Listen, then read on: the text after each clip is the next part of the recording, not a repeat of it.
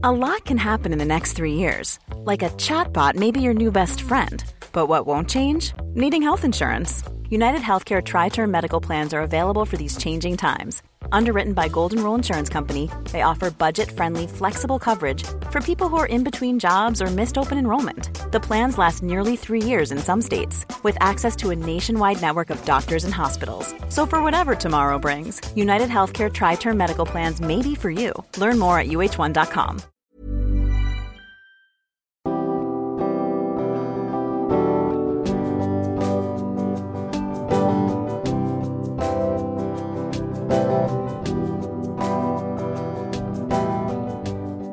Bonjour et bienvenue dans Milkshaker, le podcast qui agite les idées reçues sur l'allaitement.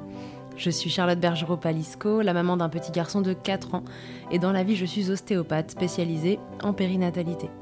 J'ai destiné ma pratique aux femmes et aux enfants, en particulier dans cette période charnière autour de la grossesse, de la naissance et du postpartum, avec une spécificité permettre au bébé de mieux téter pour mettre en place un allaitement serein en libérant les bébés des tensions qui les empêchent de téter correctement. Ce podcast, je l'ai imaginé pour vous offrir des témoignages variés, des expériences de familles qui ont allaité plus ou moins longtemps et avec plus ou moins de facilité. Ici, vous découvrirez l'allaitement sous toutes ses coutures. Vous pourrez aussi vous informer auprès de professionnels, tout spécialisés dans le domaine, qui vous apporteront lors d'épisodes experts les informations les plus justes et vous permettront de vous orienter en cas de difficulté. Mon objectif, il est très simple, offrir ces informations à toute mère, famille et tout professionnel qui souhaite se renseigner sur le sujet, que chacun puisse faire ses choix de façon éclairée et casser les idées reçues qui circulent pour vous rendre l'allaitement plus accessible, plus facile, normal, banal même, et ce qu'importe vos envies et votre projet. Ce qui aide ces informations à se diffuser pour que le plus grand nombre puisse en bénéficier et qui permet à Midchecker de continuer de s'agiter, c'est vous, par vos partages autour de vous, sur les réseaux, vos écoutes, mais aussi vos notes ou étoiles sur les plateformes d'écoute. Alors je vous serais très reconnaissant de prendre une minute pour soutenir ce projet. Et maintenant, place à l'épisode. Place aujourd'hui à la troisième et dernière maman de cette série consacrée aux fentes labiopalatines. C'est Eve et son fils Oscar qui vont nous livrer leur histoire. On le sait, allaiter est un don de soi. Tirer allaiter exclusivement votre bébé l'est encore plus, mais c'est une option largement envisageable quand vous apprenez lors de votre grossesse que votre enfant sera porteur d'une fente labiopalatine. Parce que pour lui, tenir le mamelon en bouche et tracter le lait depuis votre sein peut être particulièrement compliqué, voire impossible. Eve savait que c'était une possibilité, mais malgré toutes les difficultés qu'elle va rencontrer, elle y croit. Elle garde cet espoir qu'un jour Oscar puisse s'alimenter directement au sein. Et d'ici là, elle décide de ne pas se laisser le choix. Elle tira lettre à son fils avec discipline, comme elle l'explique, et lui offrira le meilleur, et ce, quoi qu'il en coûte pour elle. Car ce mode d'allaitement qui dure depuis maintenant 15 mois est le seul moyen de se nourrir d'Oscar, qui n'a pas encore pu être diversifié. Je vous laisse avec le joli témoignage d'Ève, sa fatigue palpable, sa ténacité, qui pourrait parfois ressembler à de l'acharnement, mais dont on retiendra l'amour pour son bébé et l'envie de lui donner ce qu'elle considère être le meilleur pour lui, son lait. Oscar, quant à lui, s'excuse d'avance d'avoir gratouillé non loin du micro de sa maman durant les quelques minutes où il nous a rejoints. Je vous souhaite une belle écoute. Bonjour Eve, bienvenue dans Milkshaker. Bonjour. Eve, est-ce que tu peux te présenter pour les gens qui nous écoutent, euh, nous dire qui tu es, combien tu as d'enfants? Bien sûr. Alors, je m'appelle euh, Eve. J'ai 30 ans, je vis dans les Vosges et je suis la maman de deux petits garçons. Léon, 3 ans bientôt et demi, et Oscar, 15 mois. Ok, très bien. Euh, j'ai allaité mon premier garçon pendant un peu plus d'un an. Mhm. Et euh, c'était un allaitement au sein euh, tout à fait normal. Ouais. Et j'ai dû arrêter euh, suite à la reprise d'un de mes médicaments euh, pour une de mes pathologies. Voilà. Et, et là, j'allaite euh, le second Oscar depuis bientôt 15 mois. Et la particularité de l'allaitement d'Oscar, c'est qu'Oscar est né, donc lui aussi, t'es la, Avec, la troisième de, de notre série sur les fentes labiopalatines. Et donc Oscar, malheureusement, né avec cette malformation et, et c'est venu bouleverser les projets d'allaitement que t'avais. Exactement. Alors raconte-nous, toi, à quel moment euh, est-ce que tu as le diagnostic de, de cette malformation faciale qu'Oscar va présenter? Alors en fait, mon gynécologue euh, est vraiment quand même assez doué parce qu'il s'est rendu compte de, de cette malformation. J'étais à peu près à 12 semaines d'aménorrhée, donc c'était très tôt.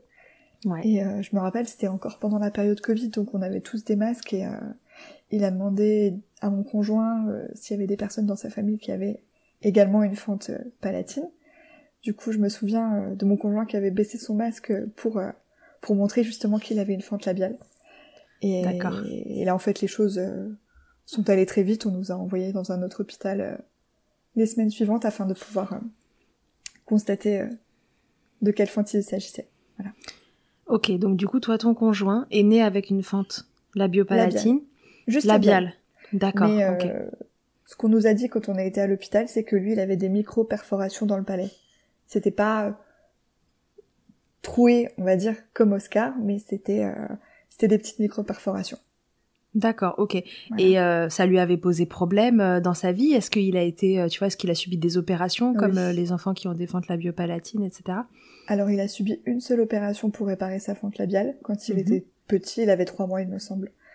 Et en fait, il y a 30 ans, on faisait pas forcément hyper attention au palais. S'il y avait que des micro-perforations, il a jamais eu d'opération. D'accord, ok. Et il a pas de souci attenant à ça Il a un nombre incalculable de titres depuis qu'il est enfant. Ah oui, d'accord. Donc quand même, mm. il y a quelque chose euh, peut-être euh, de ce côté-là. C'est ça. C'est génétique, les fentes labiopalatines Je ne sais même pas si j'avais posé cette question à Julie Longy. Alors, on en avait justement parlé avec Julie. Euh, mm. Pendant la grossesse, on a fait une amniosynthèse pour être sûr de savoir si c'était génétique ou si c'était pas du tout lié à ça. Donc forcément, on n'a eu aucun résultat qui nous prouvait que c'était génétique ou pas. Mais pour les médecins, il y a quand même une part qui pourrait euh, venir de, mon conjoint. Comment tu perçois cette annonce à 12 semaines d'aménorrhée, du coup, au moment de la première écho, de la T1, c'est ça? Oui, c'était ça. Mm. Comment tu le vis euh, sur le moment? Est-ce que euh, tu as déjà ce projet d'allaiter et que tu sais que ça va éventuellement le mettre à mal? Comment tu... Alors en fait, j'ai pas pensé à moi parce que je savais que ça pouvait arriver. On m'avait dit qu'il y avait une chance sur deux. Et D'accord. J'en avais déjà parlé beaucoup avec mon gynécologue. Et euh, j'ai pensé plus à mon conjoint, parce que je savais que c'était lui que ça allait toucher le plus. Moi, j'étais préparée dans ma tête au fait que ça pouvait arriver. Et j'ai pas forcément été triste sur le moment où je me suis empêchée de le montrer, on va dire. Mm-hmm. Mais euh, je savais que oui, ça allait poser problème dans mon allaitement. Mais j'avais pas envie de, d'y penser plus que ça, en fait. Je, je savais que j'allaiterais dans tous les cas. Quand tu dis j'avais une chance sur deux, c'était que ton bébé présente une fente labiopalatine? Oui par le fait que ton mari euh, en Ce ait soit génétique, c'est ça, oui. Mm. D'accord, ok. Oui, donc c'était quand même une éventualité à laquelle tu t'étais préparée. Ah oui. Euh, et déjà pour le premier enfant, en fait. Oui. D'accord, donc en fait, c'est pas une grosse surprise. Non, c'était pas une grosse surprise. Ok. Et là, tu te dis, euh, lui, ça va plus l'affecter que moi, donc. C'est ça. Ok. Donc je vais garder un petit peu ce que je ressens pour moi. Ça m'a pas empêché de pleurer des litres et des litres quand j'étais toute seule, mais je savais qu'il avait besoin que, que je sois costaud, on va dire. Hmm. Pour pas que lui soit triste, en fait. Pour pas qu'il soit culpabilisé. C'est ça. Hmm. Hmm. Euh, qu'est-ce qui te fait pleurer des litres et des litres, comme tu dis Est-ce que c'est l'image que tu te fais de ton bébé à ce moment-là? Est-ce que c'est que tu connais le parcours de soins qu'il y a derrière et que ça t'angoisse? Qu'est-ce qui prédomine à ce moment-là? Euh, Alors en fait, les gens, ils, ils pensent que la fente labiopalatine, c'est quelque chose qui est très facile à réparer et puis qu'après c'est terminé. Mm. Moi, je sais que c'est pas ça. Je sais que ça va mettre beaucoup plus de temps, que c'est pas juste euh, euh, deux trois opérations et puis après c'est terminé. Et je savais que ça allait prendre beaucoup de temps et c'était ça qui me faisait mal au cœur. Mais en plus, au niveau, enfin avant de passer la myosynthèse, je savais très bien qu'on allait vérifier si mon conjoint, enfin si euh, mon bébé avait la pathologie rénale qu'on a dans ma famille. C'est un syndrome d'Alport, ce qui mhm. provoque une dégénérescence et ce qui nous conduit en dialyse et euh, euh, à une greffe rénale par la suite. Tous Tous. Enfin, ah. plus les garçons que les filles. Voilà. D'accord, mais quoi qu'il arrive, à un moment, les reins dégénèrent. C'est ça. La maman transmet la maladie et en fait, le garçon la développe. Et du coup, euh, pendant cette amyosynthèse, j'ai demandé à vérifier s'il y avait cette pathologie rénale ou pas. Et c'était ça qui me stressait plus ah oui, que le reste. Parce que, bien sûr, j'aurais subi euh, une IMG si, euh, s'il y avait eu cette pathologie rénale. D'accord. Et ton premier bébé, t'avais fait une amyosynthèse aussi pour savoir s'il l'avait? Je savais pas que c'était possible. On a fait les résultats, euh, enfin les, les, examens après la naissance. Et du coup là, on s'est retrouvé dans l'autre sens. c'est mon conjoint qui a pris sur lui pour éviter de me culpabiliser. Ok, d'accord. Donc du coup, qu'est-ce qui ressort de cet écho? Euh, Aucune pathologie rénale. Euh, de cet écho, pardon, de cette de cette amyosynthèse. Aucune pathologie rénale et aucun problème au niveau euh, des chromosomes et de tout ce qui teste pour voir s'il y a un problème euh, Mhm. autre euh, que la fente labiopalatine. Donc tout allait très bien. Donc bonne nouvelle. Toi, tu ressors ça. de là plutôt rassuré. Oui, c'est ça. À ce moment-là, mais t'as pas encore idée de à quel point la fente est profonde ou pas profonde. Quand on a fait la myosynthèse, on était à peu près à 20 semaines d'aménorrhée. Ouais. Euh, le gynécologue qui me faisait les échographies m'avait bien expliqué qu'il voyait que la fente était labiale, maxillaire et palatine. D'accord. Il le voyait plus- déjà. La plus complète. C'est ça. Donc tu sais que ça va quand même être un handicap euh, à l'allaitement. Est-ce qu'à ce moment-là, tu penses ou pas encore? En fait, c'est une des premières questions que je pose quand on me dit qu'il a une fente labiopalatine maxillaire. Est-ce Ouais. que je pourrais allaiter au sein?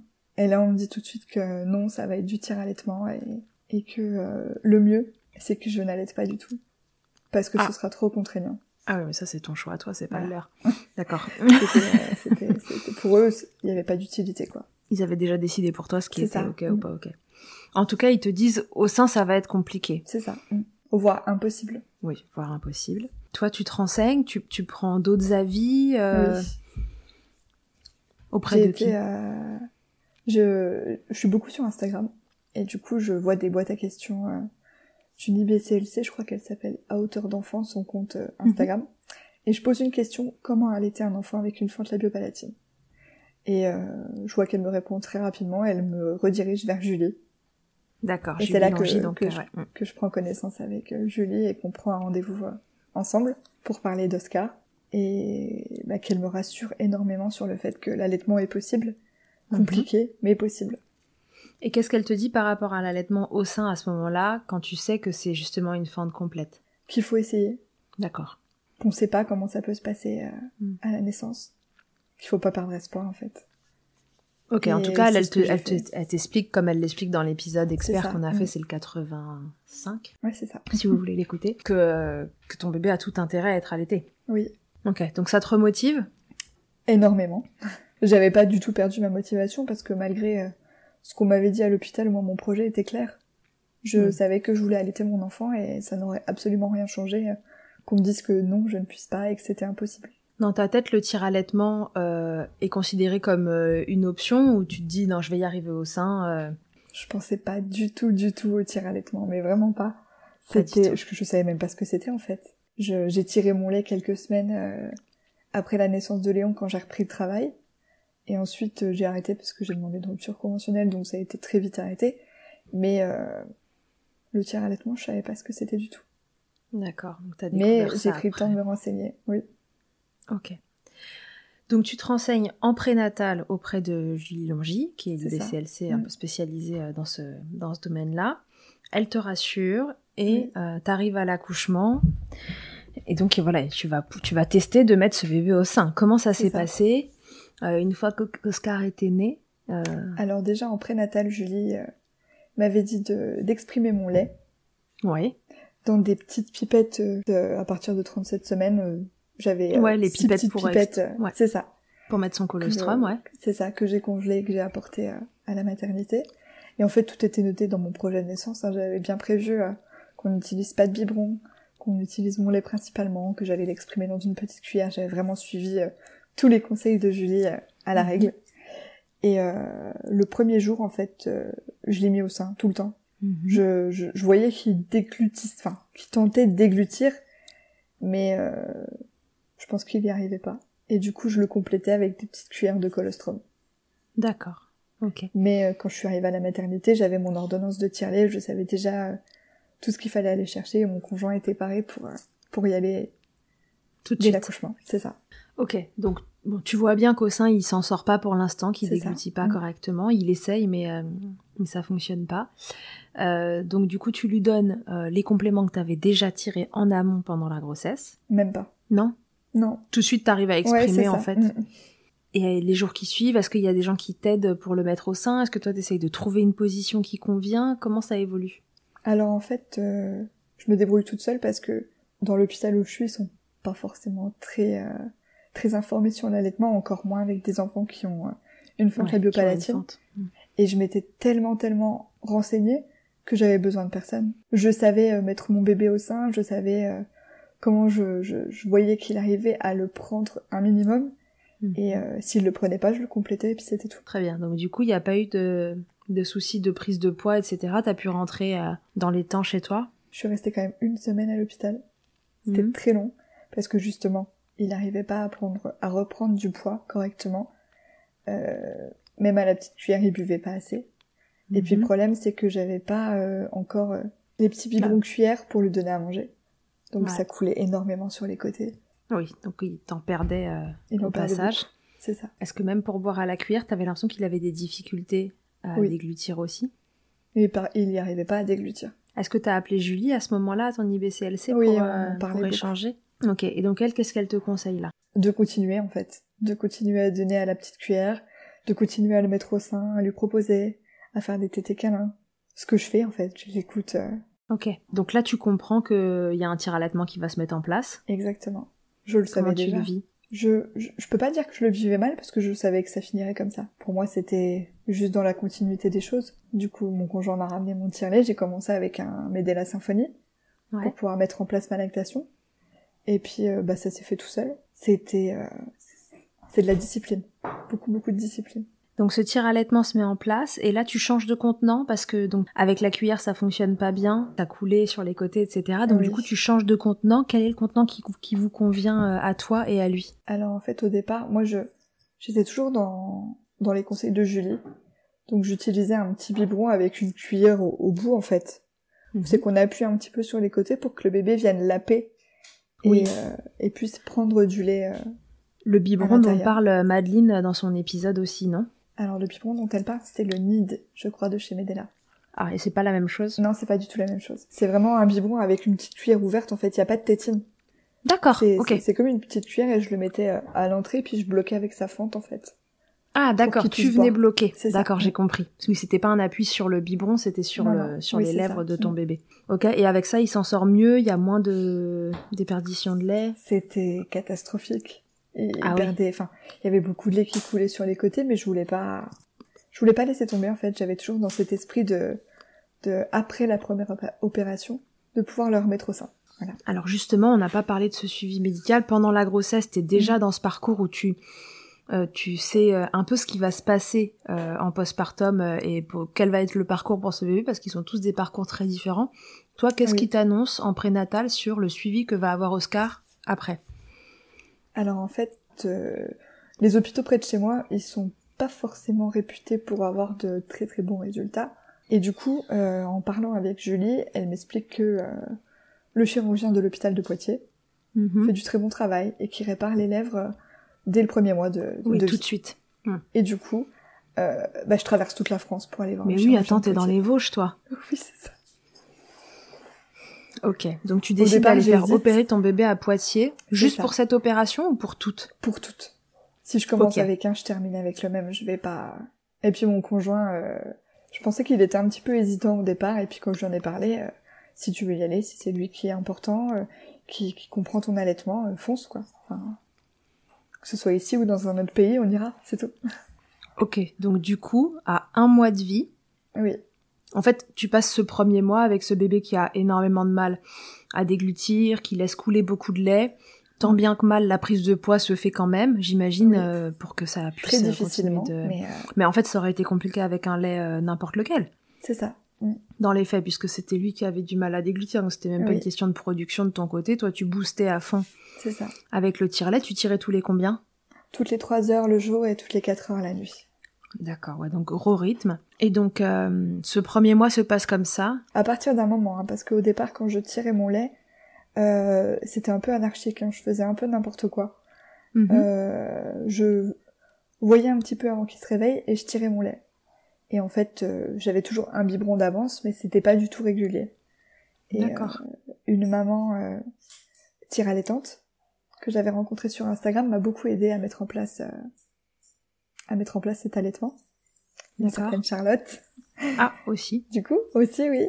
Et, euh, et c'est à partir de là que ça a été vraiment discipliné. D'accord, oui, où tu t'es dit, je mets des horaires, ok. C'était, il fallait que je sois disciplinée pour que cet allaitement fonctionne.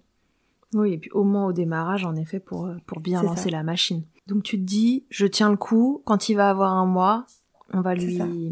Euh, Refermer la lèvre. voilà, on va lui refermer la lèvre parce que c'est la première opération. Ils peuvent pas tout refermer en même temps, mais ils commencent par la lèvre et très tôt, en effet, dans certains services. Mm. Et tu te dis, ça, ça va déjà nous aider parce que bah, j'aurais pu, t'auras plus besoin de, de fermer la fente quand il boit, etc. Donc l'opération arrive, Oui. raconte-nous.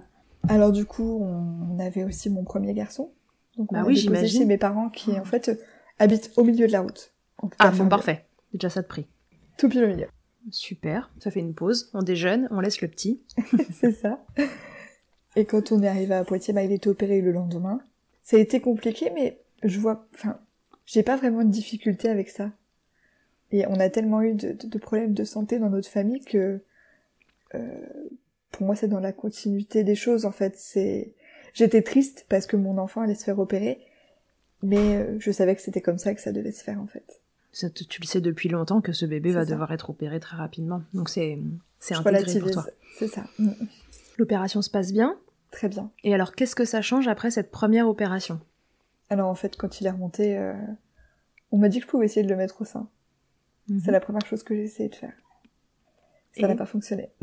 j'ai essayé beaucoup de fois pendant des jours et des jours, et ça fonctionnait pas. Il n'arrivait pas euh, euh, à faire le vide d'air en fait, Hmm. parce que le palais était toujours ouvert. Euh, quand il ouvre la bouche, en fait, on, on voit toutes ses narines. Donc, c'était impossible. J'y Ouais, il est croyais vraiment vraiment, très ouvert, ce palais. possible. Mm. Ah bah en fait, euh, toute la luette, toute, toute la bouche est ouverte en fait, jusqu'au fond. Donc il y avait impossibilité de faire le vide d'air et Ouais. et ça Donc même si devant, il arrive cette fois-ci Mm. à fermer bien les lèvres autour du sein, il n'a pas la capacité d'emmener le sang en fond de bouche, de le maintenir et de faire la dépression pour qu'il vienne en fait aspirer l'air du sein. c'est ça, Au bout de quelques jours, euh, bon, j'imagine que tu as continué ton tir allaitement pendant ce temps-là. c'est Au ça. bout de quelques Je- jours, t'arrêtes de lui proposer le sein Comment ça se passe? On faisait toujours des tétés câlins en fait. Mm. Mais je savais que c'était pas nutritif, c'était juste euh, pour le consoler, pour lui faire du bien, et puis euh, Et c'est déjà pas mal. c'est ça. Alors du coup, quand on est rentré de l'opération chez mes parents pour récupérer mon fils, j'en ai profité pour changer de tire-lait, parce que le Medela Symphonie c'est bien, mais beaucoup trop encombrant. C'est vrai que quand on tire à l'aide pendant un moment, euh, le Medela Symphonie commence à être un peu encombrant. Ouais. C'est ça. Du coup, j'ai pris le Spectra S1, Ouais. qui est beaucoup mieux. ouais. Et, euh, et voilà, je suis toujours très avec efficace aussi. euh, actuellement, c'est ça. Mm. Ok, t'es toujours avec ça. Quel, quel est le timing pour la prochaine opération? Puisque j'imagine que l'opération d'après, ils envisagent de commencer à refermer au niveau du palais. Il a été opéré la deuxième fois, c'était au mois de novembre. Donc il y a quand même un gros gros laps de temps entre Ouais. euh, Il avait quel âge?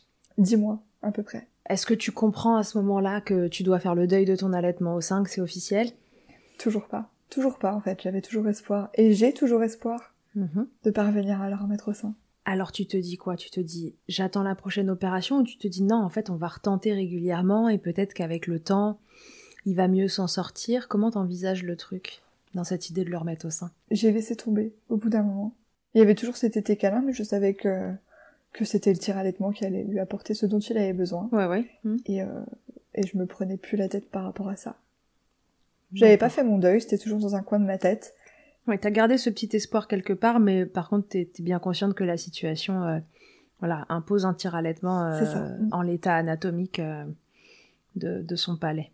Exactement. Cette période-là se passe sans encombre, toi pour le tir allaitement ça se... Le tir allaitement, c'est, c'est compliqué, mais en même temps, euh, c'est une habitude, c'est tout. Hmm. C'est de la discipline. Pour moi, c'est, vraiment le mot maître de mon tir allaitement, c'était de la discipline. Ouais j'imagine. Euh, se lever euh, à 3 heures toutes les nuits, ça fait 15 mois que je le fais. Il y a des jours où ça va, puis il y a des jours où c'est un peu plus compliqué. Ouais. Mais je me lève dans tous les cas. Je me rappelle des débuts où je m'endormais pendant que je tirais mon lait et où euh, mes tétrelles se renversaient par terre. Et là, Ah c'était- dramatique. Ah ouais non là ça va pas ça. Je, je pleurais toutes les larmes de mon corps parce que je m'étais levée pour rien et parce que euh, tout ce que j'avais tiré, c'était par terre. Ouais donc l'épuisement. C'est ça.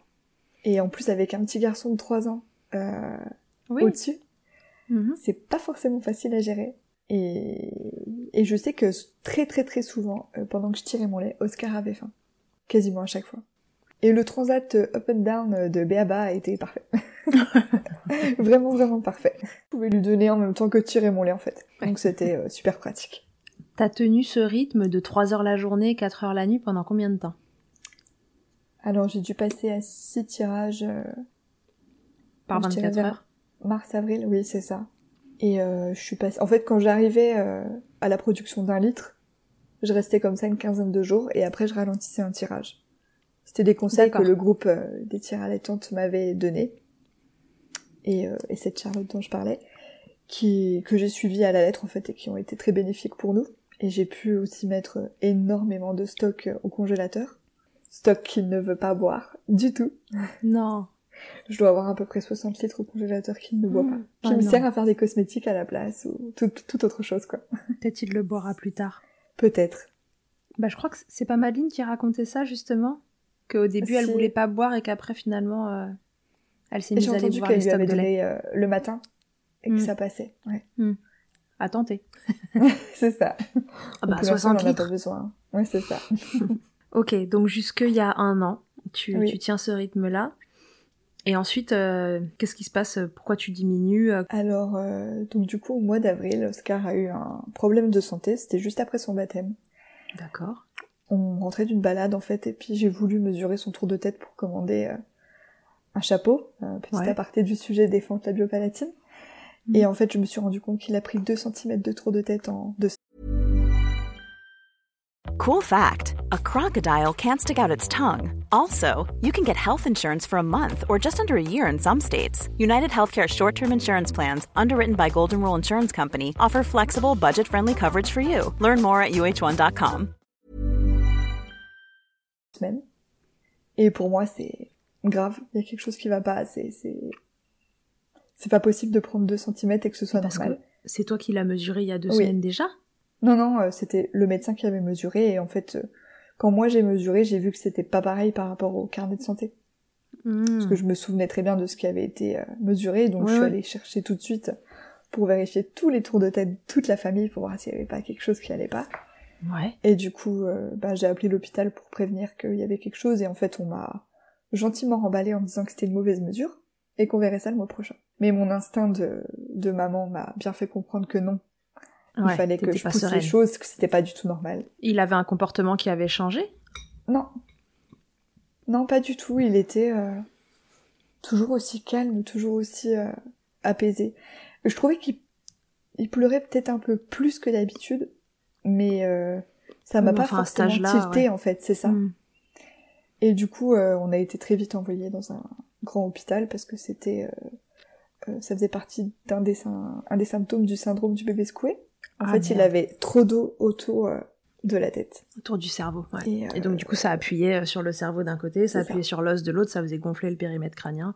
Exactement. Et en fait, ça on m'a sur expliqué cerveau. que si j'avais pas insisté, il aurait pas vu ces quatre mois. Ah bon, d'accord. Il serait Ah. Voilà. Donc ça a été très très compliqué. D'où sortait cet épanchement du coup? On sait pas. À l'heure actuelle, on sait toujours pas. Ok. Mais il fallait gérer ça. Gérer le fait qu'on était euh, suspecté de maltraitance sur son enfant. Et oui, bah oui. Et aussi gérer ce tir allaitement. Oh là là là. encore là en plus. C'était euh, c'était hyper compliqué. A, Ah. très très compliqué à... Attends, parce que du coup vous êtes séparés de lui quand il y a suspicion Alors de maltraitance tenté, comme ça. oui, ils ont tenté de me séparer, mais en fait il pleurait tellement que c'était pas possible. D'accord. Donc ils l'ont ramené dans ma chambre et puis, euh, puis en fait il pouvait juste pas dormir avec moi, il dormait dans son lit à côté, mais euh, je pouvais euh, lui faire des câlins, mais par contre tous les examens, oui j'étais écartée. Je pouvais pas être là. Comment on le vit ça? Là c'était très dur. Tu penses que tu... il a été qu'avec toi, Oscar, à cette période-là, donc tu sais qu'il s'est rien passé de la sorte? Il a été avec mon conjoint puis euh, avec mes parents. Et du coup euh, l'hôpital me demande de, de vérifier euh, auprès des gens avec qui il a été s'il aurait pu avoir un problème. Oh là là. Et c'est quand même compliqué de demander à sa famille s'ils ont fait du mal à son bébé ou pas. Et personne n'avait fait de mal à mon bébé, j'avais confiance, donc, euh, donc on sait toujours pas de quoi c'est venu. D'accord. Et ça peut arriver comme ça aussi, euh, un épanchement. euh, c'est ce qu'ils ont dit après à l'hôpital. C'est ça. Il y a d'autres signes que cet épanchement dans le syndrome du bébé secoué, et lui, il ne présentait pas les autres signes aux examens, c'est ça, Il n'avait pas de, de, de sang euh, dans la tête Mm. ou, ou d'hématome en fait. Oui, donc en fait, au bout d'un moment, ce- cette histoire de maltraitance a été écartée. après l'opération, quand euh, l'ophtalmo est venu faire le fond d'œil, il m'a dit tout va très bien, il n'y a aucune la suspicion élevée en fait. Oui, donc t'as eu le fin mot de l'histoire, c'est sûr, il n'y a pas eu de maltraitance en tout cas. Oui, Ok, donc, comme si ça suffisait pas dans l'histoire. Voilà, Exactement. il nous a fait un petit épanchement comme ça, il s'est Voilà. dit que ça allait être sympa, ça allait mettre un peu de piment dans la vie. ouais. Et toi, il faut que tu maintiennes ton tir allaitement pendant Mhm. ce temps-là. Tu, ma- tu maintiens le même rythme oui. avec le stress généré. Est-ce que ça fait baisser ta lactation Est-ce qu'il y a des histoires comme ça ou non, même pas? Un petit peu, mais du coup je booste. Ouais, toi, t'es une guerrière là. hein. C'est la discipline toujours. Ah ouais, là, c'est ouais, là, c'est militaire. Je ne lâche pas euh, euh, l'affaire parce que parce que je sais que si si je me laisse aller, c'est terminé. Oui, tu sens que si jamais tu baisses la garde, t'abandonnes. C'est ça. Mm. Donc tu te dis non, là, je vais rien Si je laisse aller mes sentiments, euh, ma tristesse, ma colère, je sais que ça va s'arrêter. Je reste focus sur mon allaitement. Bien. Une fois cet épisode passé, Donc ils lui ont posé une dérivation ventriculo-péritonéale, Mhm. donc c'est un fil qui rejoint les ventricules et qui redescend jusque dans le péritone pour évacuer l'eau. Euh, Mhm. Ça s'est plutôt bien passé. Elle a, par un moment, elle s'est mise à enfler, donc elle a vraiment triplé de volume. Donc on a été de nouveau hospitalisés, il y a eu de nouveau beaucoup de stress. Et puis en fait, oui, parce que là, vous rentrez à la ça. maison avec cette, avec dérivation. Hmm. tout est rentré dans l'ordre euh, au fur et à mesure des mois. Euh, mon tir allaitement a continué comme euh, comme il s'était passé. Je me souviens qu'on était même passé Mhm. sur une période euh, à 4 euh, quatre tirages par jour.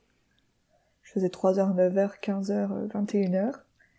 Et puis euh, Non, c'était devenu un oui. truc euh, sympa. c'était super. et en fait, euh, j'ai eu mon retour de couche. Et là, Ah. voilà, c'était plus possible Changement de rester hormonaux. euh, à 4 tirages. Il a fallu rebooster à ce moment-là. T'as t'as senti qu'au moment du retour de couche, euh, les, les fluctuations euh, hormonales que ça générait euh, venaient impacter ta lactation, Donc je suis repassée à 6 tirages par jour. Et là on recommence. dont avec- celui de la ouais. nuit. On commence avec la vaisselle, avec, euh, avec tous les tirages et euh, tout ce que ça implique en fait. Donc c'était hard C'est à quel moment que t'as ton retour de au mois de septembre. D'accord. Donc là, il a, Euh, il a eu 8 mois. il a Mm. 8 mois. Donc à 4 mois, c'était le moment de l'épanchement. Enfin, 3-4 mois. Là, il a 8 mois.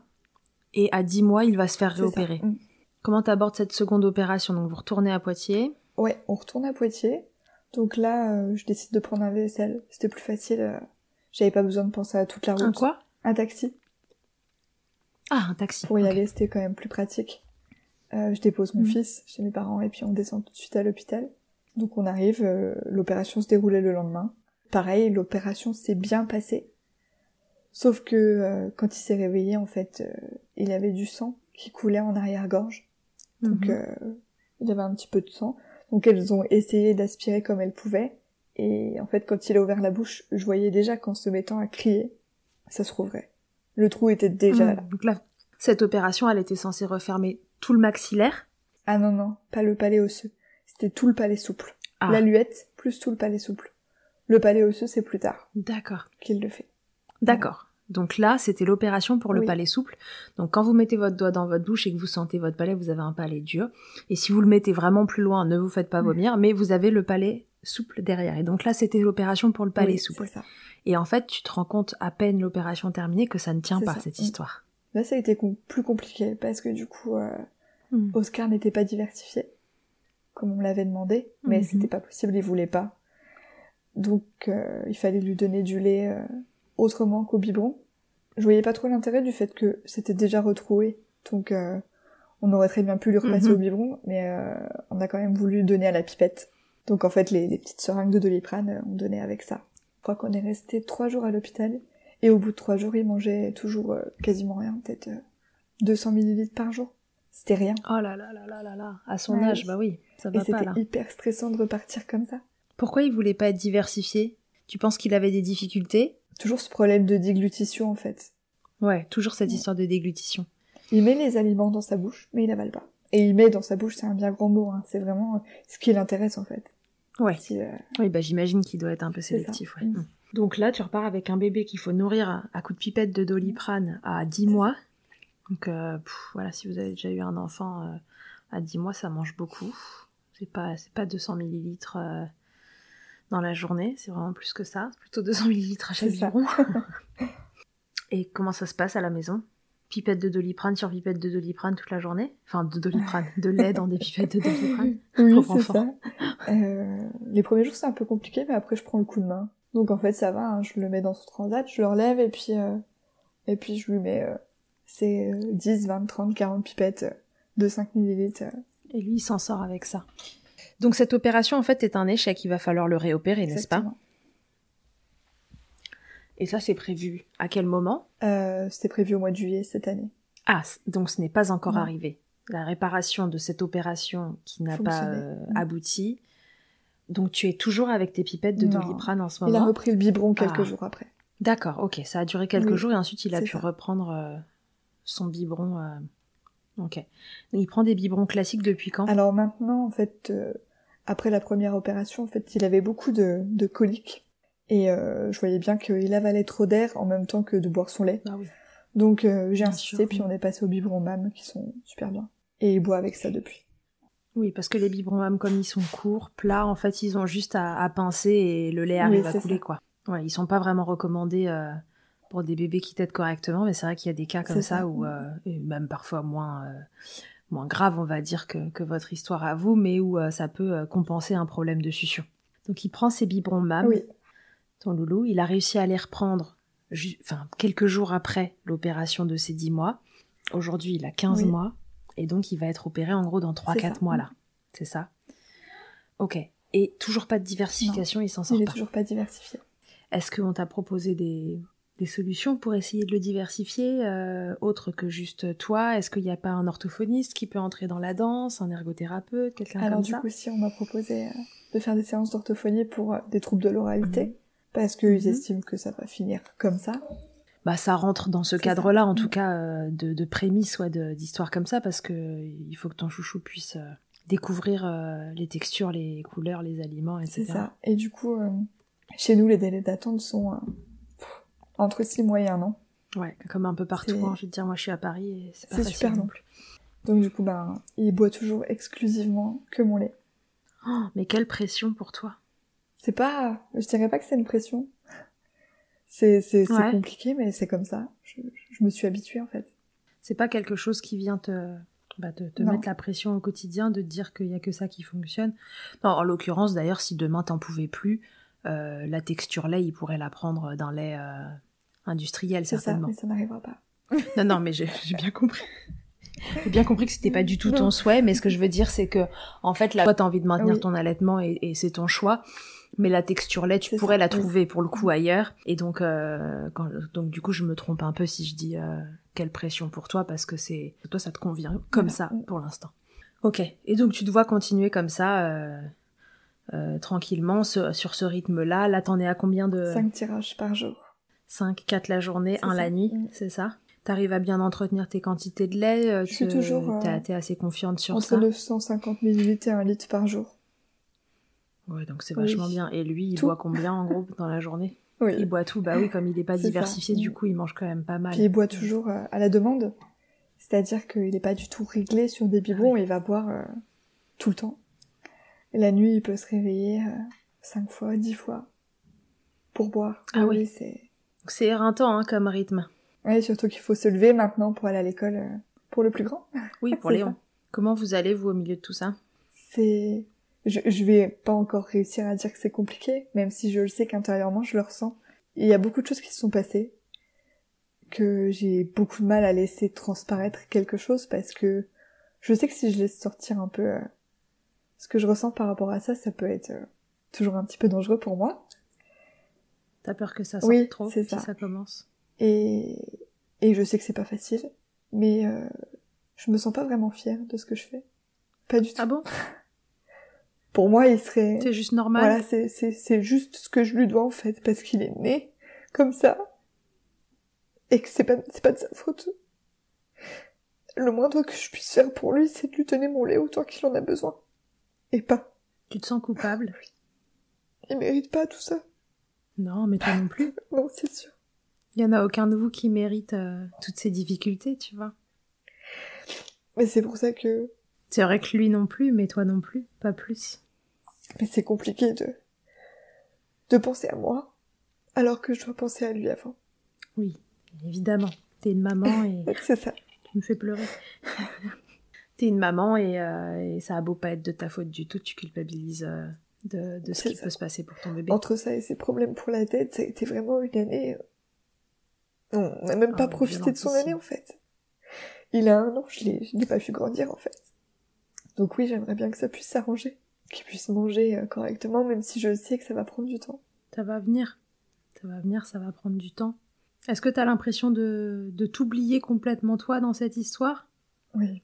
Là, je, je commence seulement à me dire que je reprends euh, une activité sportive pour me faire du bien. Parce que euh, Oscar a ses problèmes, mais j'ai aussi mes problèmes de santé.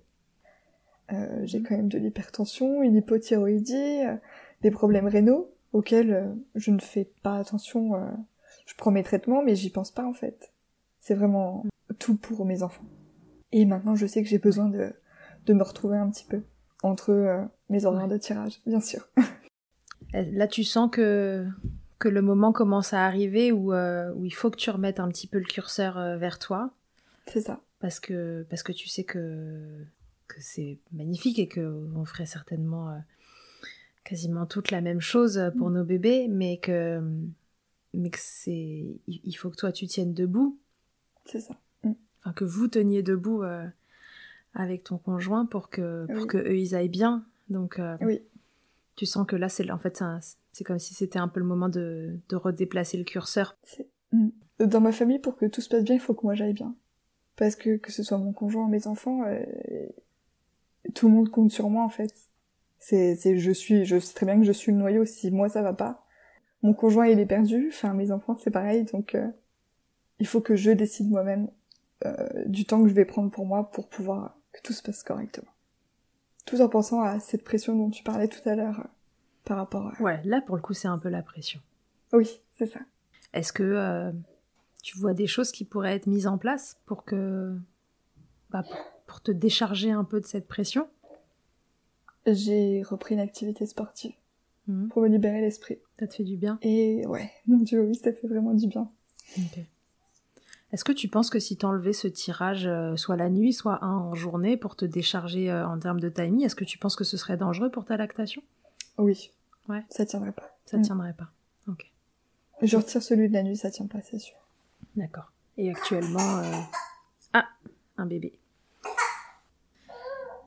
Et actuellement dans l'équation, c'est c'est ce tir allaitement qui compte. Voilà, le plus. le, curseur, il est, oui, il est de ce côté-là. Mm. Ok. Tu vas aller le chercher? Oui, je pense que je vais le chercher. On a Oscar qui va arriver. Salut Oscar On a Oscar qui est arrivé avec nous, parce qu'il dormait à côté. Il était silencieux. Oscar, je peux vous dire, n'a pas du tout une tête de bébé qui manque de quoi que ce soit. Pas du tout. Il a des bonnes joues. Tout a l'air de bien rouler euh, dans les cellules adipeuses des joues là d'Oscar. Ok, donc c'est quoi là la suite euh, pour toi, Eve? Comment tu vois les, les mois euh, qui arrivent? Tu maintiens ce rythme de tirage, ça j'ai compris. C'est ça. Jusqu'à ces 24 mois, je pense. Jusqu'à ces deux ans. Ok. Et je pense qu'après, je, je ralentirai euh, tout doucement parce que ce sera déjà très très bien. Mm. Mais mon objectif était euh, 24 mois. Oui, et que d'ici là, il faut avoir trouvé une solution pour le diversifier euh, C'est ça. de façon plus sereine. En ayant toujours dans un petit coin de ma tête qu'après l'opération du mois de juillet, je puisse essayer de le mettre au sein. Ok. Bon bah faudra nous raconter ça. Oui. Aucun problème. Surtout ça, comment ton conjoint il, il, il- il prend sa place, tu vois, dans, dans cette équation-là? Au sein de cet allaitement, je...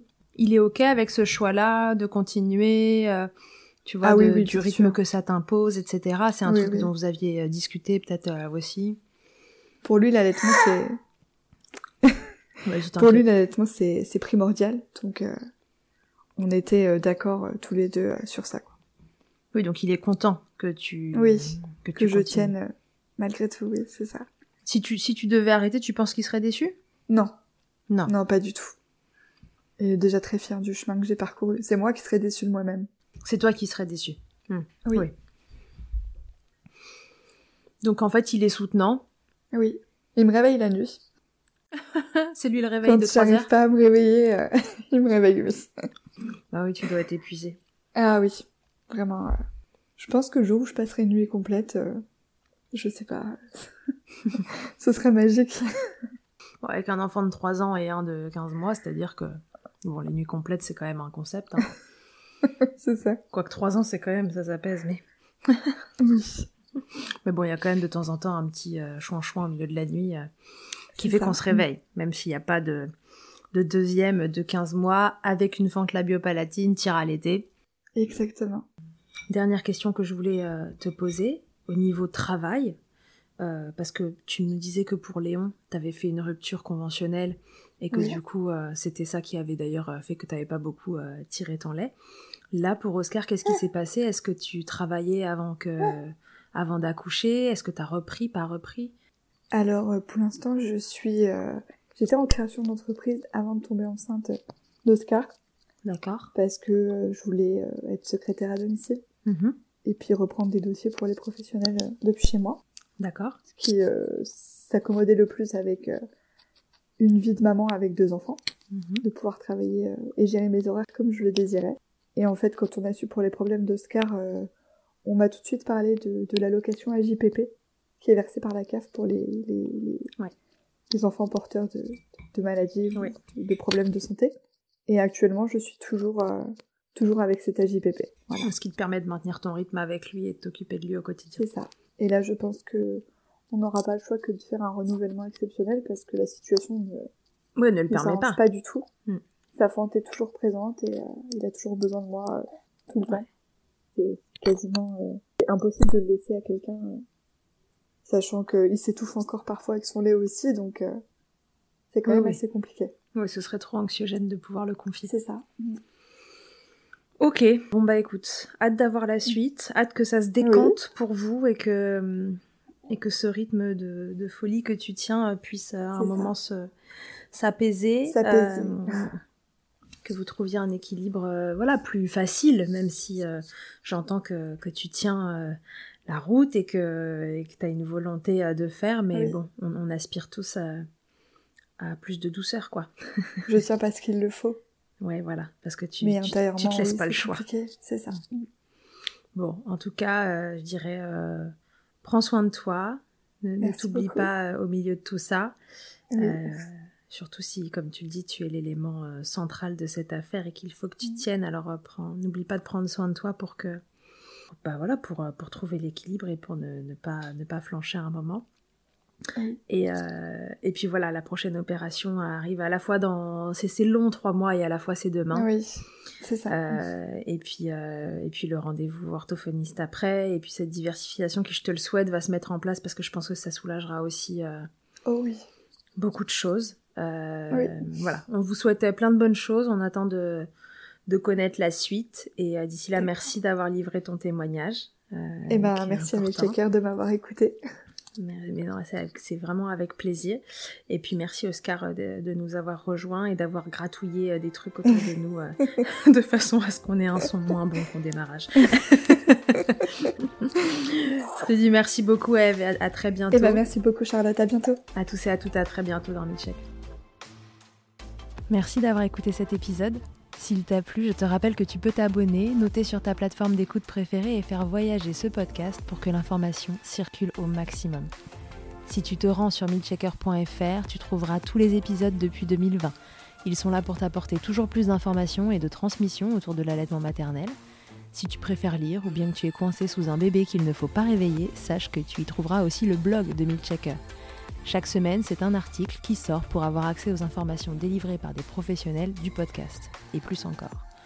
Enfin, si tu me cherches en tant qu'ostéopathe pour toi ou pour ton bébé, tu peux me retrouver à Suresnes dans les Hauts-de-Seine au centre IG4U que j'ai créé en 2020, sur mon site internet charlotte-bergerot.fr et pour la prise de rendez-vous, ça se passe sur Doctolib.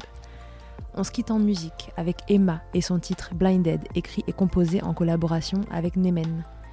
À très vite pour un nouvel épisode et d'ici là, n'oubliez pas, prenez soin de vous, milcheckez autant que vous le voudrez et bousculons ensemble les idées reçues sur l'allaitement maternel.